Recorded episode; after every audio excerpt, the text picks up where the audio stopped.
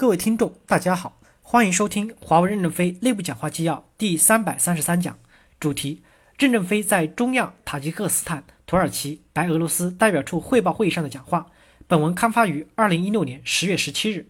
第一部分：小国不要和两千亿捆绑，但一定要活下来，构建战略缓冲带，只考核利润，不考销售收入。我们不指望小国赚大钱，但一定要活下来，盈利，构建战略缓冲带。要活下来，我们就一定要站在客户的角度，抓好网络质量。重要研究客户的网络痛点在哪，就要从数据流量图、网络拓扑图、卫星图、经济人口分布图等等看。每个月坚持看痛点在哪里，哪里的数据流量太集中了，这个地方投一点资，这个网就会松开很多，收益就会增加。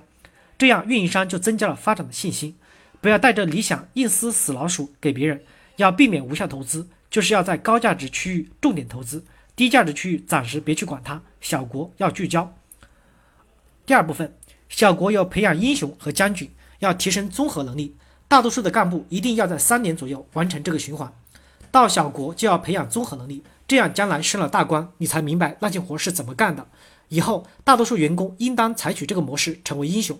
愿意专职做小国将军的，一个国家就两三个人。就像蒙哥马利一直在沙漠里作战，我们就给他们破格提拔涨工资。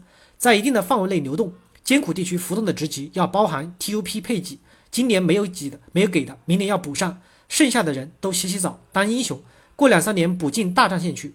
这次研发两千多名干部和专家下一线，三年完成循环后就厉害了。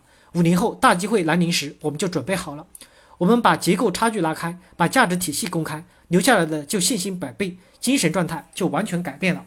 感谢大家的收听。